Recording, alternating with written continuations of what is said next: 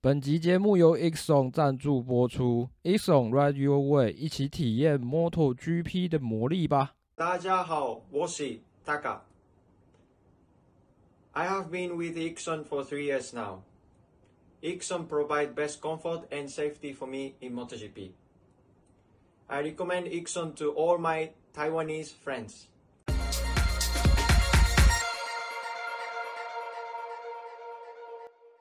嗨，大家好，欢迎来到摩托杂谈，这是摩托笔记的 Podcast 频道，我是摩托笔记二号编。大家好，我主编黑暗兵法公子送头。好，那现在的时间呢是六月二十一号晚上八点三十七分。那我们今天要录的是这个，这是这是什么站啊？哦，德国站的那个主编晚点名哦。那首先呢，首先哈，诶、首先我这边会先报一下那个什么，诶、这场比赛之后的分站冠军跟这个积分的概况。那在那个 MotoGP 的那一边呢，会稍微我自己的部分会稍微讲一下，呃，HRC 的抓马啦。对，然后反正就先讲一下，然后等呃等主编在那个什么正在概况的时候，他再补充一下其他队伍的一个状况，大概是这样子。还要再补充哦？其他队要不啊？哦哦哦。对啊，其他队要啊。是，不就不就是？哎，算了，等一下讲吧。好，那在 Moto3 的部分呢？拿下这个完了，我那个什么，我冲刺赛好像没有接到。没关系啊，那就就就差不多啊。我等哦，没关系，我等一下再看，我等一下再看。没关系啊，先讲摩托摩托。诶，摩托三的话，拿下那个分站冠军是昂处，昂处终于拿到分站冠军了，哇，可喜可贺啊真的是。其实他今年的这个每一站的单圈成绩都做得蛮快的，看起来是蛮有实力的，状况也很好啊，就都差那个临门一脚了。然后霍加多还蛮 还蛮猛的。那这一站的分站第二是佐佐木布梦，然后第三名是 Daniel Fogado。那在积分的部分呢，霍加多还是以一百二十五分领先的马西亚的八十四分，有四十一分之多。那第三名是这个 Otola 的八十一分。那在 Moto2 的部分呢，拿下分站冠军的是 Pedro Acosta。那第二名是 Tony Abrino，第三名是 Jack Dixon。这一组好像起跑之后就没什么悬念了。然后目前积分榜仍然是 Tony Abrino 一百三十九分领先。那 Pedro Acosta。紧追在后，那一百二十四分。那阿隆索·洛佩斯呢？他目前的积分是八十二分，在积分榜排名第三。再来呢，这个等一下哦，等一下哎，再来要讲到的是 MotoGP 的部分啦。那在 MotoGP 的部分呢，呃。好了，我就我就顺着顺着顺序讲好了。诶、在 MotoGP 的部分，其实，在德国站这一场的看点呢，非常非常明显哦。这个因为 Marc Marquez 这个他们这个多嘴的车队经理讲，他今他的身体状况已经恢复的差不多了嘛，基本上就是全盛期嘛，哦。那但是呢，这个以目前这几站这样看下来，然后这。有点搞不清楚，大家也都在怀疑说，诶、到底是赛车的问题还是人有问题了哈？那可是呢，在德国站前夕呢，这个 Rins 跟这个这个另外一个叫什么？你看我都快忘记他的名字哦，米尔，米尔呢都没有办法，没有办法这个参加比赛哈。那也就变成说，Marquez 要一个人当三个人用啊。那实际上呢，这整个系列赛看下来是。一个人当三个人在摔了哈。冲刺赛的部分呢，Jorge Martin 最后拿到了这个冲刺赛的冠军。那第二名是这个 Pecco Bagnaia，那第三名是 Jack Miller。那这个、欸、我应该没有报错哦，没错，这是德国站的。然后妈妈 case 呢，他有完赛，可是他排在第十一位。那他主要呢，在呃，在自由练习加加排位赛，应该是摔了六次。那在排位赛的时候，他总共就摔了三次。那再加上他在冲刺赛之后，隔天就是礼拜天早上的那个暖身 warm up 的时候，又嗨赛摔了一次。他没有记错，没有算错的话，他整个周末应该是摔了七次哦。那在 warm up 的时候，那一次嗨赛摔完之后，他的看影片是大拇指啦。那我不知道为什么官方。官方的叙述是这样写，但是反正就是大拇指，他的大拇指有一个尾骨折的一个现象，但是呢，呃，是被判定是可以出赛的。不过呢，嗯，其实跟一般人的一般怎么讲，一般车手对于他们的团队的判断应该都差不多，因为反正车子状况就这样子。那马马克斯他自己的设定目标应该还是在颁奖台啦，可是。目前车子的竞争力如果是这样的话，他最后会决定说不要冒这个风险来去跑这场比赛会比较好哦，所以他最后就决定就不出赛了。那等一下哦，最后呢，拿下德国站正赛分站冠军的是后黑马汀，那第二名是佩科巴尼亚，第三名是。呃，快要睡着的九黑扎克，背有房贷压力的，背有背有房贷压力的九黑扎克哈。那在这场比赛完之后呢，呃，佩科马尼亚亚的积分呢一百六十分，那侯黑马汀呢一百四十四分。哦，侯黑马汀最近这几站的进账还蛮多的。那马可巴扎基呢，他的积分目前排名第三，来到一百二十六分。那呃。比较有趣一点的，如果如果要我讲的话啦，因为这场比赛其实在正赛之后呢，这个霍黑马汀的完赛时间，我记得没有错的话，应该是，等一下我看一下，四十啊，反正就是四十分五十二秒左右哦。那大家可能对这个时间没有什么概念，那以去年。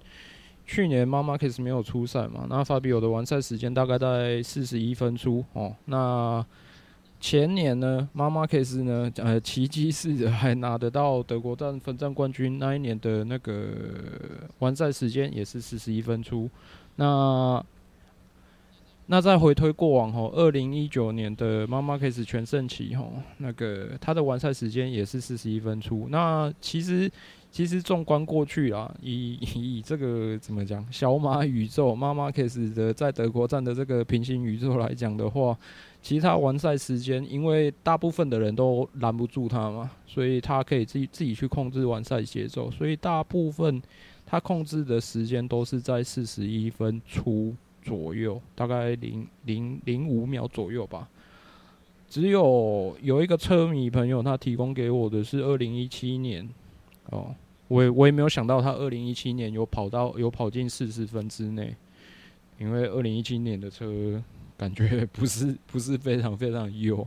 那他只有马马克斯只有在二零一七年里，诶、欸，他的正赛完赛时间是四十四十分，应该是超过五十五秒吧，没记错的话。可是如果就算拿马马克斯最快的完赛时间来比的话，杜卡迪这一次红黑马汀，因为我比较压抑的是，霍黑马汀跟这个佩科在纠缠的过程中，理论上来说，感觉上好像，诶、理论上来说应该时间会稍微慢一点，可是实际上感觉他们两个好像都是全速在冲。其实我那时候看正赛的时候，就感觉那个 不知道那个速度感好像跟过往就不太一样，然后再加上他们的第三、第四区段呢。你如果呃，你们如果有看冲刺赛跟那个叫什么正赛，前面车还车还打在一起的时候，车还挤成一团的时候，其实杜卡迪在第三、第四段它还有一段小小的直线段，就是在第一段那个低速弯出去之后，会接一大堆高速路段，在那边的时候，他们的加速力道感觉跟呃至少啦，我觉得跟 KTM 就是有一段差距，就对，KTM 是完全比不上啊。那个 Jack Miller 很很明显嘛，第一圈他那时候我不知道是那个叫什么胎没有热起来还是怎样，后轮稍微撇了一下，所以就整个慢下来了，那后面也追不上去了。对，大致上就是这样子。他们在杜卡迪在第三、第四区段的那个整体的加速，就是发挥的还蛮不错。然后我觉得霍黑马丁在正赛里面，感觉整个倾角基本上都吃完了，基本上就是躺着躺着过弯这样子，感觉是非常非常的可怕。那在嗯，我有发表在 IG 的一些观点跟看法的话，是主要是取材于。这个 Motor Sports Magazine 啊，Motor Matter，是因为它的那个什么订阅者笔记那个我没有我没有付费，所以我没办法看，所以我主要是取材那个 Motor Sports Magazine 的。那 Matt Oxley 他自己认为啦，跟那个 Ben Spies 的讲法有一点类似啊。他认为就是日本车厂在可能在规则大改之前，基本上就是落后车厂那个。MotoGP 工厂赛车的科技应该是落后好几年，所以基本上如果规则没有大改的话，应该是完全会追不上。那之前呢，呃，有传出说，其实 MARMAC 有跟 HRC 的高层有开了个会，可是那个会就是 MARMAC 有简短，呃，有说出就是目前工厂赛车的问题，但是呢，就是 HRC 好像在这一块没有要开发的意愿。所以那个会议五分钟之后就结束了。那呃，据据场边媒体说呢，那那马马克斯应该应该认为说就是空力套件的问题了，因为呃，目前日本车厂，我觉得啦，引你说引擎还是车架，甚至是啊电控就统归嘛，所以基本上就大同小异。可是引擎跟车架打造的技术。应该是不会差欧洲车厂差太多，那就只剩下空力套件而已了，对啊。这个其实我们一直都有在讲啊，就是日本车厂它确实是很会打造赛车，可是以现在 MotoGP 的生态来说，你光是会做赛车是没有用的，因为现在已经都已经引进到了空力套件这个概念，人家都已经把它都是，其实看得出来日本车厂都是慢一步吧？你看从那个统规轮胎进来的时候，他们也是。按照他们的想法去打打造一台车，但是欧洲这样，他们确实绕着米其林去做这台车。那接着空力套件、空力技术这个进来之后，欧洲这样，他们也是很很直接的，一开始就是绕着空力套件来来打造赛车了。那但是日本这样，就是他们把它原本的东西再把翅膀塞进去，其实那个概念造车的概念就有差。你要怎么去？你你不想投入这个资源？你就是会输给人家在这个地方。那呃，本田呢？我刚刚讲什么我忘记了。哦，对对对，KTM 呢，主要呃空力套件的那个资源的来自于那个红牛的。那这个杜卡迪呢，主要来自于法拉利嘛。那这在在其他的部分的话，呃。本田哦，本田虽然有 F1 经验啊，可是他们其实很早之前就没有再着重在这一块了，对啊，就主要都是在他们目前呃在 F1 的经验，大部分都是在引擎上面，然后所以呢，嗯，有有在 IG 上面有留言跟我跟我提到那个试售车，我是觉得应该跟 F1 的那个等级应该还是差蛮多的，毕竟。我觉得以 KTM 他们今年突然有了一个大幅度的跃进，我的感觉你可能还是要去跟 F1 相关的管道去取经，可能才有办法去得到呃那个杜卡迪那个 level 的那种程度嘛，可能还是要这样子，不然日本车厂现在很明显的就是差了一大截，然后。我觉得啦，然后再回到最后，再回到这一点呢、就是现在有两派说法嘛。然后一种就是说，啊，Marcus 不行了，然后 Marcus 可能身手全面退化，哦，他可能驾驭不了这台赛车。那你们看，其实这一场比赛是 HRC 七场大奖赛里面，哦，第二场闹空城计的，也就是力包式本田呐、啊，力包式本田厂队是完全没有一个车手出赛的，哦，当我发这篇文的时候，有人说我把我把粉砖当成个板在用，哦，啊，这个其实也没关系啊，就是，呃、反正。我们我们之后呃自己我们我们在那个编辑上面会做一些就是调配这样子，好，反正就是呃比较旧的版友他们可能比较想看那个主编的一些翻译的文章嘛，那脸书就回归到这个翻译的文章的部分，那 IG 的部分就我先来慢慢做开发了，跟那个 Podcast 的一起慢慢做这样子。好，那再回到那个。Marquez 跟那个赛车的上面啊，那我会觉得说，我的观点其实就是以目前现在的状况来看的话，其实铃木的转过来的两个赛车手，因为他们都还算年轻嘛，所以他们呃当然会想要去拼，他们会觉得说，诶，我在铃木赛车上面的经验是不是可以呃多多少少可以套用在本田的赛车上，或者是说他们一路过来。自己当然对车有这个要怎么讲？呃，基础的一些认知啊，他们想要用他们自己的本身的才能去驾驭这台赛车，可是结果就是你们看到的这样子。那有人可能会说，诶、，Rings 有赢过美国站啊，可是我认为那是 Pecco 摔掉了，所以 Rings 才那个。如果 Pecco 没有摔的话，那场比赛后面我觉得可能还不好说。哦，这是我一个就是本田粉的一个比较消极一点的看法，因为说真的，这台诶、就目前开，就目前呃的七场比赛的整体状况，我实在是没有太乐观的那个那个要怎么讲，没有太乐观的看法啦，大概是这样。唯一有一个。他文章里面还是有提到，其实其实这一台赛车，呃，跟二零二一年还是二零二二年的比起来，应该还是有稍微好一点啦。因为那卡卡米在这一场的正赛完赛时间好像比那一年，呃，减少不少。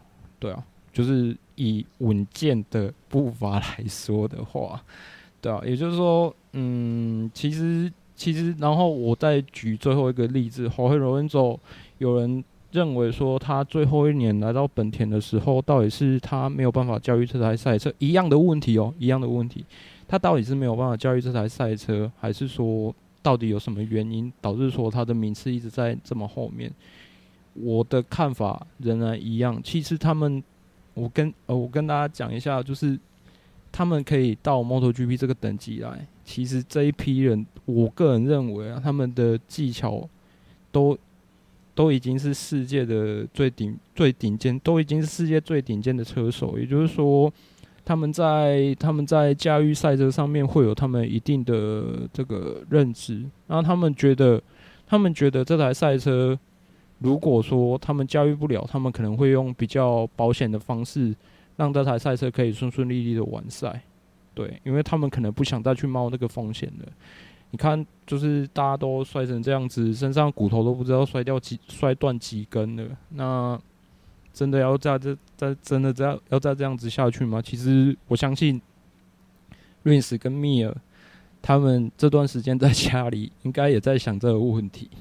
对，那他们应该也在想说，到时候回去之后，到底要用什么方式？来去驾驭这台赛车啊，有可能在，因为在亚森站之后，马上紧接着就是暑假了嘛，有可能 HRC，我不晓得啦，有可能会有一些升级的套件还是什么的，反正之后再看看啊，看看他们有没有比较积极的一些作为啦。如果没有的话，我觉得今年大概就是这样的，大概就是我们季前讲的，这台赛车就是十到十五名，你要你要像马马克斯那么。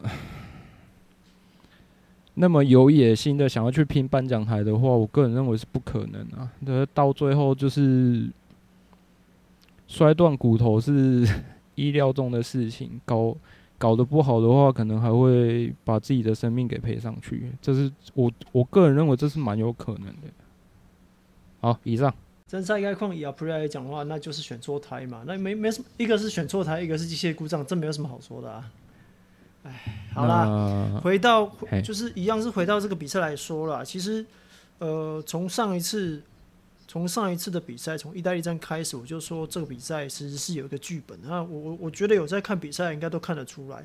你只要在礼拜五，礼拜五，在礼拜五 FP，在礼拜五的 P one 跟 P two，你要把时间做最好。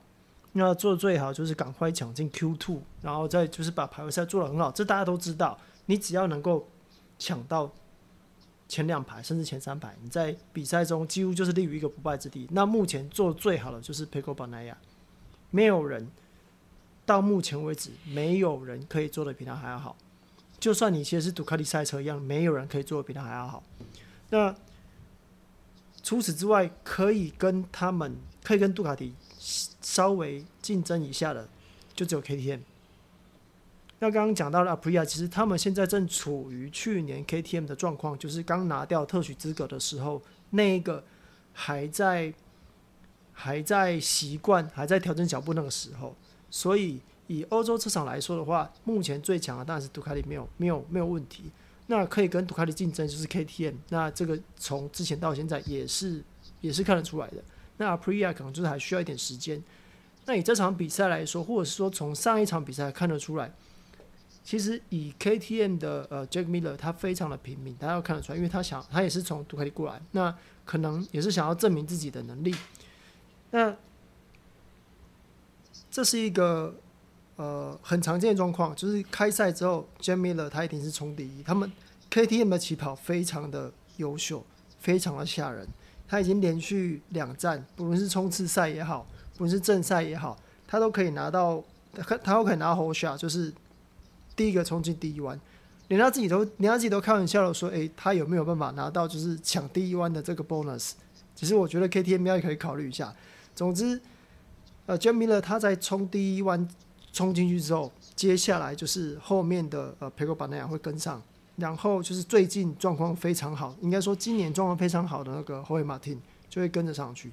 那接着就是两台杜卡迪把一个 KTM 干掉，那。Jack Miller 就会慢慢慢慢往后退，其实很多场比赛都是这个状况，所以我才会一直说，哎、这这就是剧本。那到后面就是看 Pecco Bagnaia 撑得住，或者是 Jorge Martin 撑得住。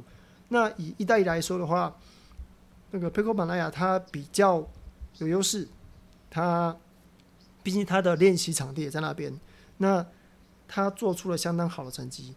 那在这边的话，比较有优势的会是 Jorge Martin。那其实我我觉得大家应该都看得出来他的那个企图心哦，我我觉得他其实是有一点想要证明给杜卡迪看，说，哎，你看你不选你不选我当场队车手，我就在我就在今年哦表现给你看。那当然在场边有一些消息说，哎，可能杜卡迪在考虑有没有把呃霍伊马汀跟巴斯塔尼尼换位置，但是这都还只是呃传言而已。那以回到这场比赛，其实呃。后面就是后面马丁跟佩科巴内亚后面的位置交换，我觉得都还好，就是着重在他们两个在最后那几个弯，真的是我觉得后面马丁守的非常非常好，而且速度很快，两个人速度很快。但是后面马丁他在防守这边做的非常好，甚至被超越之后，他还有是，他还有余力可以呃再再度反超。所以我觉得呃，我们先撇开都是杜卡迪来说。以单纯竞技来说，Pecco Bagnaia 跟霍伊马丁两个人的竞争是相当好看的，确实是相当好看。对，那如果每一场比赛你我们都可以看到类似这样子的竞争哦，我们绝对不会说比赛很无聊。毕竟我们要看的就是呃这样子的肉搏战。那其实 Moto Matter 有讲到一点，就是之前我们一直在一直在讲，就是空力套件让呃超车变得困难。但事实上，对杜卡迪来说，他们已经可以克服这个问题了。所以很多人在说：“诶，那那个谁不是说超车很难吗？那去年为什么为什么没有办法？”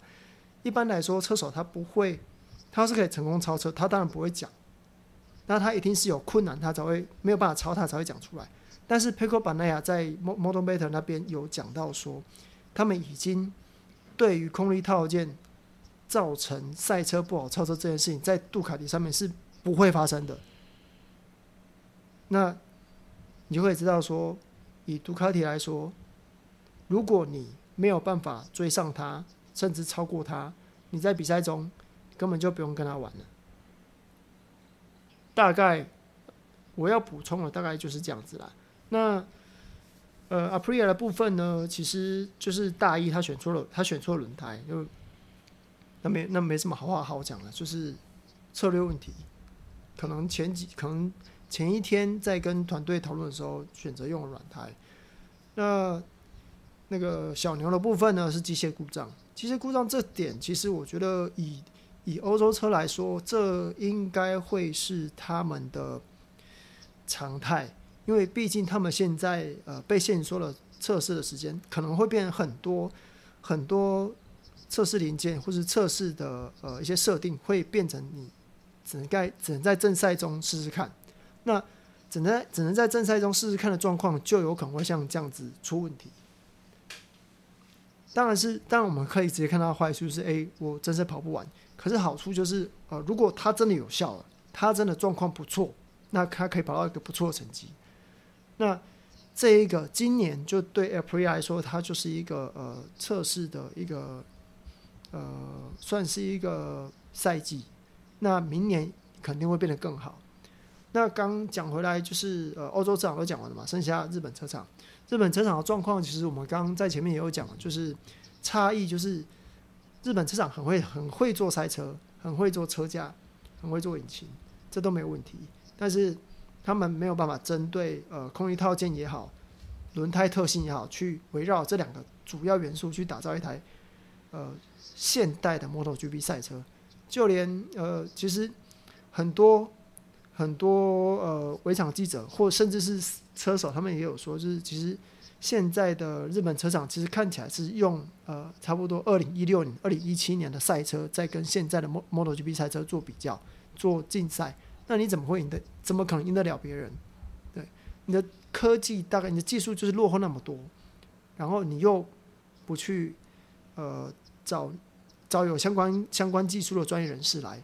那在规则大改之前，相信以日本人的做法，在规规则大改之前，他们是不会再做相关的大的大的更动或是大的呃改变。所以说。呃，本田他们愿意做一颗新的引擎，一台新的赛车，甚至是找 KS 做车架，我觉得这对他们来讲已经是相当大的突破。那你回去看一下三叶，三叶的状况的话，就会更艰难一点。他们聘请来的那个 F1 前 F1 工程师，其实在对于今年二零二三年的 M1 呢，其实没有太大的 input。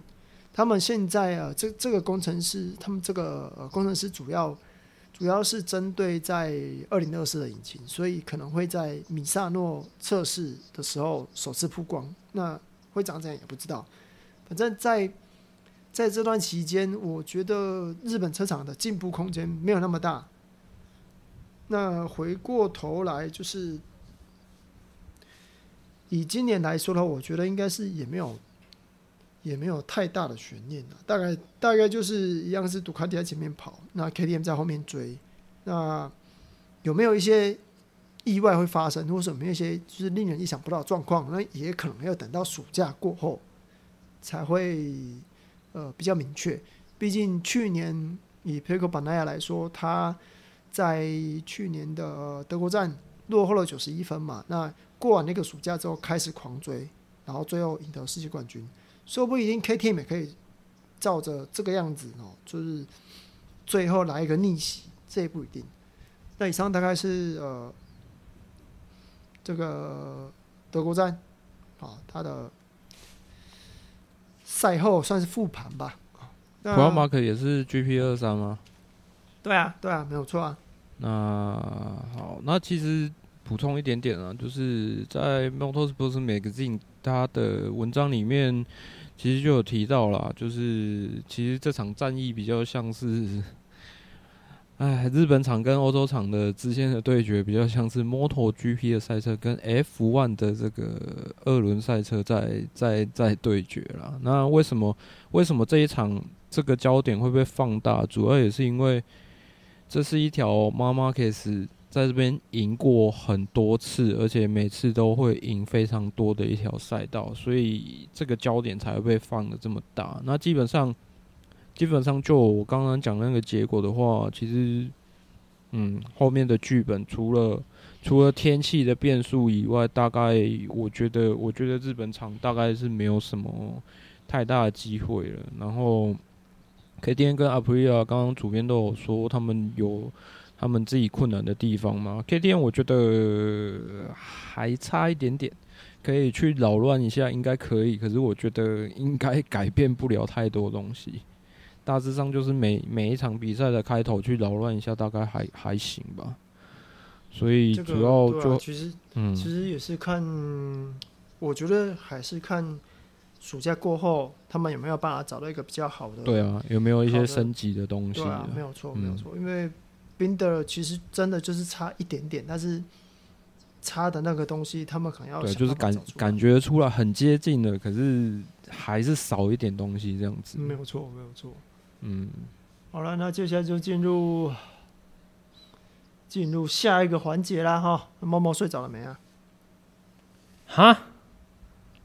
嗯，好了，你可以说了，你可以来帮我们挑出呃表现最好、最表现最差，还有让你最惊艳的车手，甚至车队了。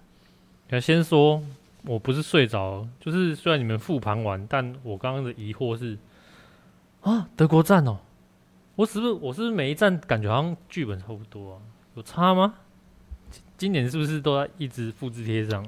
差不多啊，所以主编被我反串说没料啊。因为你怎么你怎么复盘好像都一样呢？就这样啊。对啊，我们我们每每一场就说哦，米勒会在冲冲过第一弯，然后跟那个 Pecco 比耶，然后过了四个弯之后，他就会往后掉，掉，对，而且一直掉，而且是会一直掉哦。然后接下来就是马汀就会开始吐那个 Pecco 嘛，对不对？然后扎口会在遥远的后面四五位或两三位，他们一直。看一直看，就慢慢的摸，对，然后就慢慢摸上来，慢慢摸上来。然后那个谁啊，马可巴萨基，那个对，然后就是一开始好像也不错，然后但是后面会乱流一下，然后好像又回稳，但是最后回稳之后也是后继无力。然后，然后就是前五名或者前六名好像都是杜卡迪，然后会混一个米勒在里面。那个梗图会不会从上一站开始用到？今年结束啊，应该这整个赛季都可以用吧？永永远都会混一个 KTM 在里面，是不是？啊，差不多吧。啊，我到底看什么 GP？天啊，我不懂了。对，没有，啊很好，这很好懂吧？这很好懂啊。没有很好，就是长这样子啊，很好懂啊。但我们在看什么？那我们在看什么？我们是不是今年只能看场边新闻？对不对？就是又有哪一个车手摔断几根骨头啊？对啊，然后今年今年是不是到现在没有全员到齐的一场？对吧？是不是？是不是？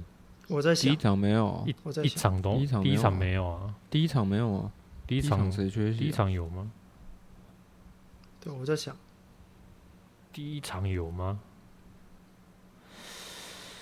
那个第一场就摔了那个谁啊？妮妮没有了。第一场第一场不是妮妮才摔的啊？对啊，所以其实大家排队拍次赛就摔了，排排队拍照的时候还有。哦，你是你你现在你现在不是把范围扩增到。大家有在赛道，大家都就是赛道的博友嘛？你说赛道博友对，对对对，就是坐下来，我们大家一起合照。那个二零二三年赛季，那坐下那边拍照的时候，大家都在，那没有问题。Opening 的时候嘛，对不对？对对对对，那那可以了，可以了，可以了哦！大家一起在柏油路上踩踩马路这样子。哎，好了，你说这一场表现好跟不好，然后还有经验的，嗯，你要不要发那个？上一篇大家收集的，再再再找一次，再找一下。其实发现，其实大家讲的这一站用得到，干、欸、一样哎，可以耶。对啊，我就是一直在想说，今天录音到底要讲什么？还是我们讲一下 One Boy 冰风衣？不要不要不要，干人家不要增加我的负担哦。你就 One B。好啦，我觉得你说表现好的车手，我会说是马丁呢，就是好像会发现他好像把他的骑乘风格，然后跟这台车的特性，他已经调配得宜了。啊，这件事情我想到，我等下等一下我来换轮到我讲的时候我再讲。对啊，你再讲，你再补充就好。我觉得他终于是，并不是说找到这台车的使用说明书，而是他把他的风格调调整了，觉得不一样。对啊，以前他不是都很容易要极限磨手轴嘛？现在好像比较少了，好像就没有在追求那东西了吧？我说吧，我不知道，就知道这这这这一两场看起来是这样，他已经没有在极限磨手轴了，比较少见。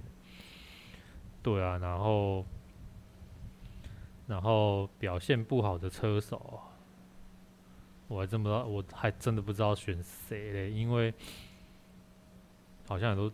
差不多啊，没有，因为表现不好。你的意思是说，相对而言，他以往的表现，或者是说，我们讲近一点，就是跟上一场的表表现。但没关系啊，都可以看你看你，没有，你随便挑一个，没有人有什么差别呀、啊？你随便挑一个嘛，随便挑一个。啊，不然好了，那表现不好，我选我选给车队好了，我选阿普利亚。啊，那个那个车。那有人的车去年坏，今年也坏，天哪，还同一站是不是？是吗？是吧？对啊，我觉得阿普利亚真的是，也许啦，就是因为特许资格结束了，然后从上一季我们不，哎、是是，对嘛？上一季我们就已经一直在讲说他们的，他们是不是一直没办法上紧发条？嗯，上一季季末，季末就觉得好像就是已经，好像前面跟了，的确有跟出来，但是不是是弹性疲乏了，然后就整个、嗯、整个气力放尽，一泻千里，不擅不擅长收尾。对啊啊，所以延延续到今年这一季，好像就是一种都没有拿出什么好表现，我觉得不好的就就选他们吧。那你说？表现惊艳的、喔，我选妈妈 case 吧。什么意思？他没跑啊？不是啊，没跑，不是，哎、欸，没跑又不是说不能选啊。以前我们都表现的很惊艳，表现很惊艳是啊，他没有跑，我吓到了，这样吗？不是，不是，因为你看嘛，以前我们连连那个车队经理我们都可以选的，为什么你说没跑，为什么不能选？我可以选啊。好，没关系，那那你讲，你讲理由，你讲理由。他比中指啊。他比中指啊，然后他真的已经把他的、他的、他的所有该有声无声的抗议都讲了。对啊，手指头好了，不不要管大拇指还是食指啊，反正一定是大拇指的啦。对啊，那他以前在整，以前骨折，你要这种东西骨折，他以前一定是打止痛，他已经是打了药还是吃了呃吃了药还打了针什么的。继续跟你硬刚啊，对不对？但你看他终于开始比了中指，然后哦，赛前虽然医疗小组说他可以出赛，因北北松闭啊啦，风险那么高，对不对？我觉得很惊艳，就是他终于终于大力的摊牌了，对啊，真的达不到。虽然虽然说去年去年我在我我在讲的时候，我会觉得说。对啦，你你一直用你的马式风格去去调出一台车，然后导致，然后加上这那个烂的秃头车队经理，就是这样子两个那边混来混，搞出一台没有别人可以骑的 RC 二一三 V。你看以前以前那个佩德罗萨他们在造车，就是造的大家都能骑的那种夺冠车种。那你你后来马氏风格加秃头佬，搞出一台那么难骑的车，我我去年都在讲，我我以前都会讲说，没办法，你们自己把车子剑走偏锋嘛，对啊，我以前是会批评这样子，但今年这一站发现啊，德国王也是不错的啦，哦，终于还是有知觉了吗？还是说是因为？已经不只是单纯马式风格剑走偏锋了呢，是 HRC 整个越来越偏的吗？对吧、真的已经不行了，这台车已经这种这个日常真的不行了。大家都在说本田中一郎的坟墓都快被敲开了，大概有没有大蛇丸啊？弄个绘图转身好了，那本田中一郎从坟墓冲出来，对不对？这个这个车厂走到现在这样子，看起来就是已经气数已尽了啦。啊，三叶三叶早就已经已尽很久了。它只是三叶现在就是一个那个一个皮囊而已的，它里面就是没东西，但是它就是拖这个皮囊在那边比啊，对啊，然后 HRC 是已经气数已尽了啦，差不多了啦，日常日常的尽头了啦，那个那个回不来的 Suzuki 跟很久以前就不回来的 Kawasaki，那现在大概日常应该也就。就这样子了啦，那个重建期可能要很久了，但是没办法啊，那个 MotoGP 没有像 NBA 或者是大联盟那种选秀签，它没有这种机制嘛，对不对？那只剩说有开发权、有开发的机会，那是不是明年 HRC 就可以拿到了？今年有有人上颁奖台吗？有啊，是哦，有人赢哦，哎、欸，我都忘记是谁了呢。那那是不是明年干脆就整季直接说不跑了？对啊，就那个什么 NBA 的做法，休兵养兵日，对不对？就鬼卖照啊啦，嘿，早安呢，像你要拍一款，没有弄啊。我我现在我现在那个 HRC 的那个经经理服都不敢拿出来穿了。更笑戏，对啊，我上礼拜那个 RCB 的那个什么，那个护工我都装上去，然后然后拍照在我们这个群组，因为那个小峰都说看到这个配色都会怕了，看怕死了，对啊。哦，啊，小峰呢？小峰你觉得？然后啊，最近流行这个人设翻车，然后啊，我我看哈，这个杜卡迪在这样子哈，搞到主编已经快要，应该是已经人设翻车了哈。这个有料有料已经变到没有料了，不对，好像是没有料变到有料了哈。那所以我这一段这一段也来人设啊，不要，我要来贯彻人设一下嘞，我来反串一下好了啦，好不好？表现最好的车手应该是这个哦。中上贵金哦啊，他完全的。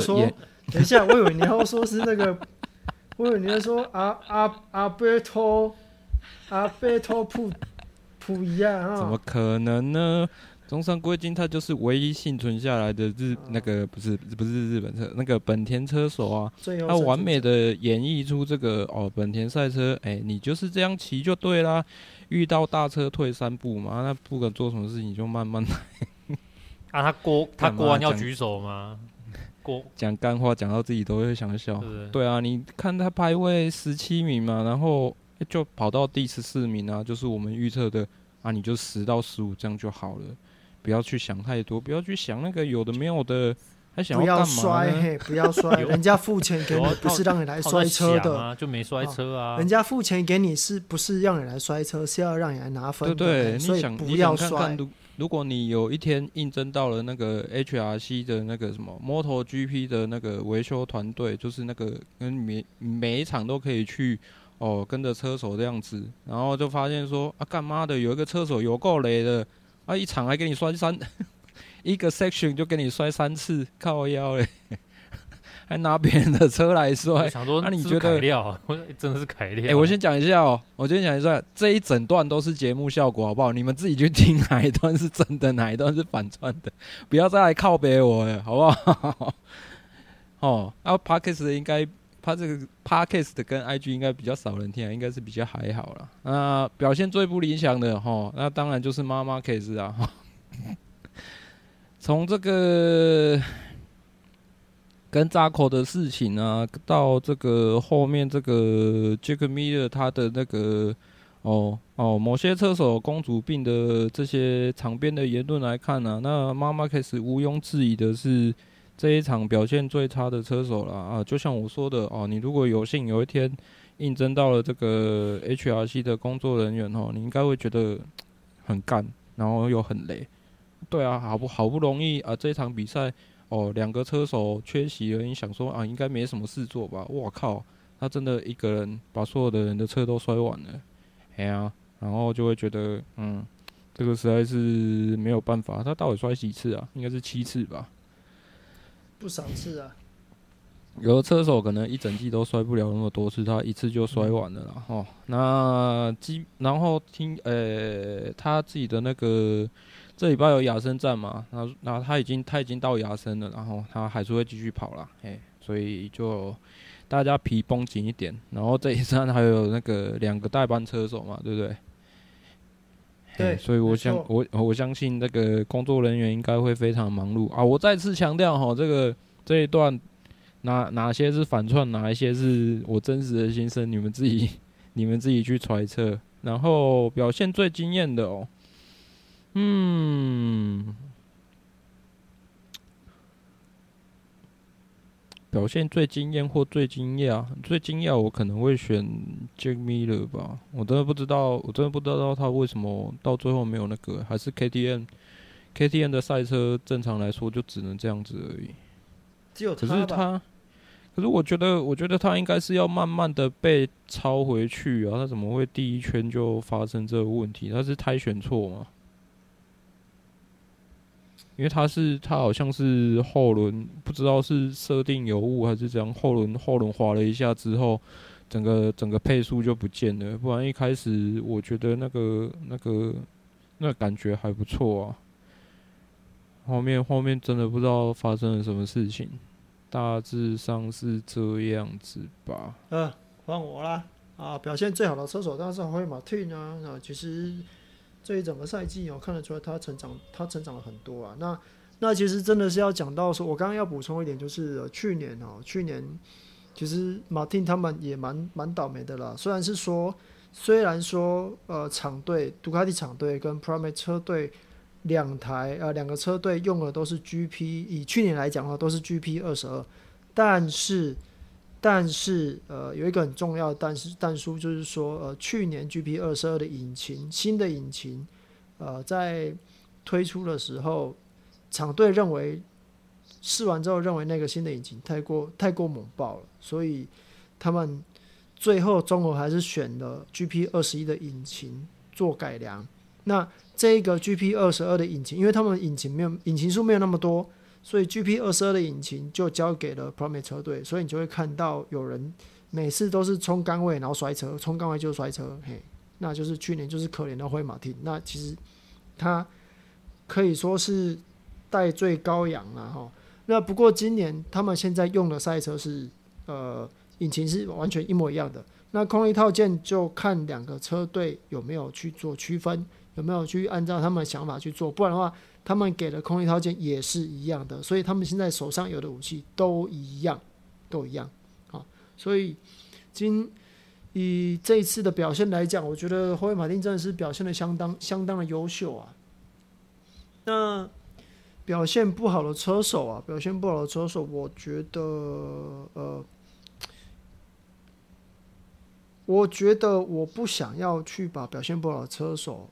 或是车厂去放到日本车厂去，因为很明显，现在日本车厂就是他们有呃很明显的有氪金跟没氪金的差别啦，就是这样，就是很明显的差异，嗯，对，有很明显的差异，嗯，所以你要说他们表现的不好，那可能是真的是先天上的问题。那但是回头过来来回回过头来来说的话，我觉得以欧系车厂来说，表现最不好的话。